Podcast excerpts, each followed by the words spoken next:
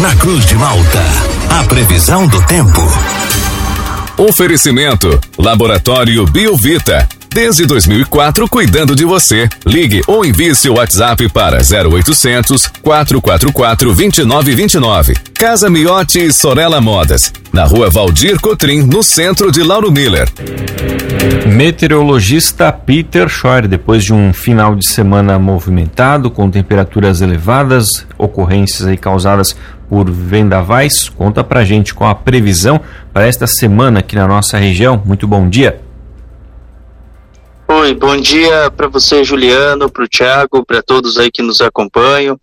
É uma semana que provavelmente nós vamos ter aí o domínio de um sistema de baixa pressão. Essa semana, em particular, todas as regiões do estado aí vão ter bastante chuva, em especial oeste até a Serra Catarinense. O volume de chuva para vocês, ele é elevado, só que não chega a ser um volume tão alto quanto aqui no oeste.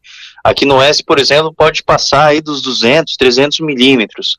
Para vocês é um, volume bem menor, né? Volumes aí de 100, 120. Daí a gente vai atualizando aí, mas isso é ao longo da semana. Mas de qualquer maneira, como o solo está encharcado, é bom ficar atento. É bom ficar assim bastante atento, porque problemas associados à queda de barreira, deslizamento de terra, algum, des, algum deslizamento de uma, de uma encosta, né? Um movimento de massa que a gente chama, né? Não está descartado, né? Então os rios também é necessário ficar em atenção. Os rios também, né? Alguma enchente, relâmpago não está descartada. E é uma semana assim que toda ela tem chuva, toda ela. É hoje, amanhã, é, terça, quarta, quinta, sexta, todos os dias tem chuva. Não é ruim o tempo todo, tá? Não é chuva contínua, é chuva na forma de pancadas, né? É, então, em momentos a gente pode ter a formação de temporais, pancadas com trovoadas, é, temperaturas mais agradáveis. Em momentos o sol ele pode aparecer e trazer um, um mormaço bem significativo e com temperatura mais elevada. Então, é uma semana com tempo instável, é, com chance de chuva quase todos os dias e provavelmente que pontuais transtornos não possam ser descartados, né, por conta desse excesso de chuva. Então é bom ficar em alerta, né, justamente por conta de, desse solo mais encharcado. Juliano. É, Peter, a nossa ouvinte aqui pede para reforçar para quarta-feira, né, feriado, a gente tem alguma possibilidade de tempo para atividades ao ar livre ou é mesmo a chuva que predomina aqui na região? Ah, pode até ter breves períodos de melhora, assim, um pouco de mormaço, mas a qualquer momento do dia tem chance de chuva é, chuva que pode vir acompanhada por algumas trovoadas, algum granizo isolado, não não está descartado.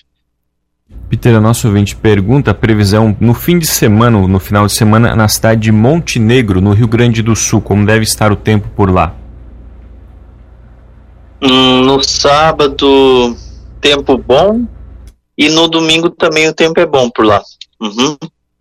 Peter, bom dia. Falando ainda sobre o feriado ali da quarta-feira, o pessoal não sei se é o mesmo que perguntou ali, mas para fazer o evento na quarta-feira à tarde, um evento que já era para ter acontecido em outubro, para o Dia das Crianças, um evento ao ar livre. Você não recomenda? É, assim, se for fazer, faça no local coberto, porque não está descartada essas pancadas com trovoadas que podem acontecer a qualquer momento do dia. Pelo que eu estou vendo, assim, a temperatura até ela sobe em alguns momentos, né? O que pressupõe-se que o sol até apareça em alguns momentos do dia, só que isso não significa nada, né? Para mim aqui também tava com sol e agora tá um toral de chuva. Amanheceu com sol aqui, agora tá com tá com chuva.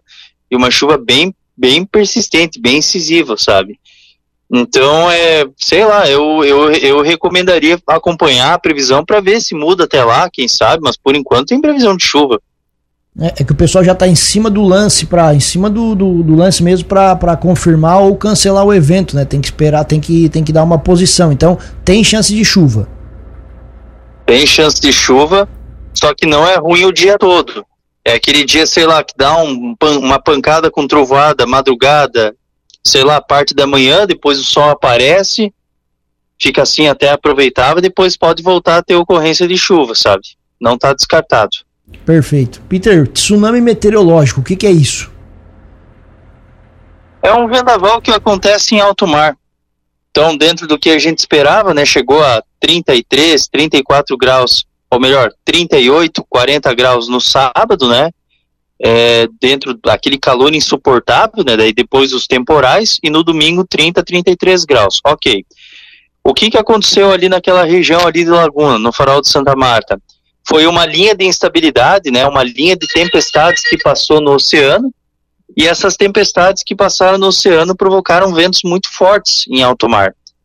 Esses ventos aí é, são rajadas de 80 a 100 km por hora. É uma tempestade que acontece em alto mar, em outras palavras. Só que o que, que acontece?